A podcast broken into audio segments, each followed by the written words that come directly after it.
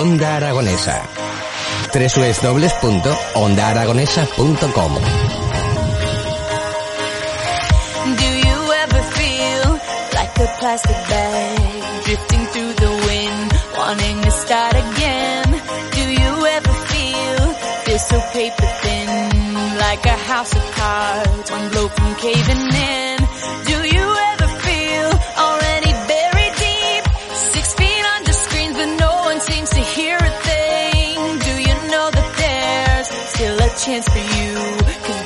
In you, you just gotta ignite. Las 10 y 37 minutos de la mañana, 23 minutos nos separan de las horarias de las 11 y nosotros seguimos aquí en Onda Aragonesa, en las mañanas de Onda Aragonesa y de las mañanas nos vamos a las noches porque nos vamos al espectáculo, la noche y las estrellas de Le Plató de teatro. Se estrena en el Teatro del Mercado y podrá verse del 22 al 25 de octubre y para ello tenemos aquí a cuatro actrices que han venido a acompañarnos y a contarnos de, de qué va su obra.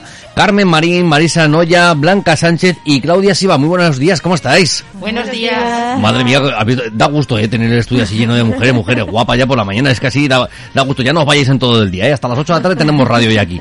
¿Qué tal, chicas? ¿Cómo, cómo lleváis los preparativos de, de comienzo de la obra? Bien, estamos un poco nerviosas, pero eso es bueno. Es lo ¿Pero que nerviosas toca. por venir a la radio? No. No, por Ah, venir a la ah, radio no. yo, Estamos hombre. encantadas. Yo estaba muy tranquila y esta mañana llegan y dicen, ¿qué es mañana?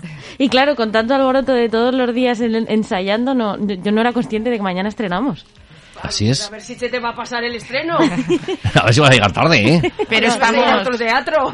eh, estamos contentas porque eh, tenemos ya la obra en capilla y es una obra que creemos que va a gustar mucho a la gente porque es una comedia donde se van a poder reír, pero también donde se van a poder emocionar. Son cuatro mujeres que salen después de haber estado en una boda multitudinaria a respirar un poquito la noche. Eso es ciencia ficción, ¿eh? Eso es ciencia Sí, ficción. ahora ya. sí, ahora es ciencia Una boda ficción. Me cacho y la mar. Y Bueno. bebiendo. Oye, oye, oye, oye. ya Qué, malas personas, ¿eh? Bueno, pues por, por eso buscan un poquito de paz, de reposo y empiezan a hablar de cosas intrascendentes de la vida hasta que empiezan a hablar de cosas tan trascendentes como el amor, como el paso del tiempo, como el compromiso y la amistad. Y así van respirando la noche y va pasando el tiempo, parece que no pasa nada, pero pasan muchas cosas que son con las que el público va a disfrutar. Bueno, pues eso es lo que se trata, porque a día de hoy, después de estos meses que llevamos con la pandemia, con, con las malas noticias, que todos son malas noticias, que, que casi es mejor ponerse el sálvame antes que, que- que ver las noticias. Bueno, no, tampoco.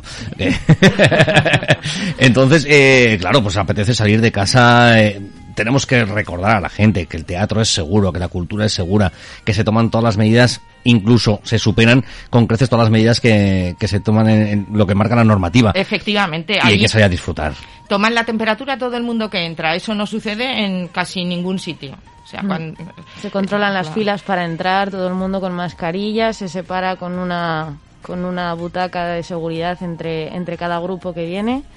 Es que es totalmente seguro, es lo que queremos decir, que la gente esté tranquila y que nos deje disfrutar y que vengan a disfrutar con nosotros. Estamos además al 50% de aforo, o sea que es que la gente no va, no va a estar en el teatro más apiñada que en otro sitio, al contrario.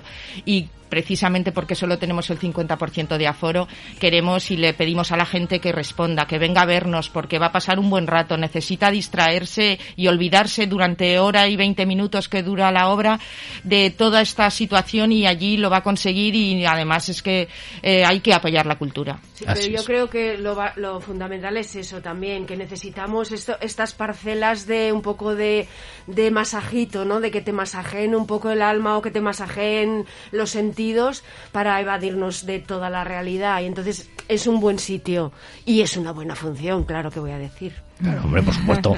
Ya no es eso, ¿no? Es decir, el alimento de un artista, al fin y al cabo, los aplausos, ¿no? Sí. Eh, y hace tantos días que, que no se oyen aplausos. Eh, ¿Vosotros habéis podido trabajar durante todo este estado de alarma? Este periodo Nada, de nosotros pandemia. que estamos también en otras compañías, en otras funciones, en, en verano mismo nos han suspendido muchas actuaciones. Alguna muy esporádica, pero ahora más más hacia septiembre, pero es verdad que en verano, por ejemplo, y es una tristeza, es una tristeza. Para nosotros, bueno, claro, es que estamos viviendo de esto también. Por el claro. trabajo y por la economía. Sí, y dos luego también porque ves a la sociedad que, es- que está triste ya. O sea, ya no es, venga, vamos a salir, pero sí que es verdad que se necesita ese, esa parcela de, de alimentar, ¿no? De alimentar el, el espíritu y de, la- de alimentar la diversión. Y eso no se tiene.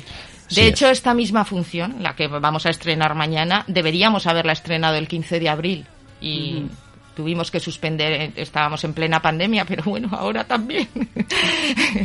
pero en fin, que sí, que, que teníamos muchas ganas de volver a pisar las tablas de un teatro, es nuestro oficio, no sabemos vivir sin él, no podemos y necesitamos actuar, ponernos el mundo por montera, no perder la ilusión y por favor que el público nos responda.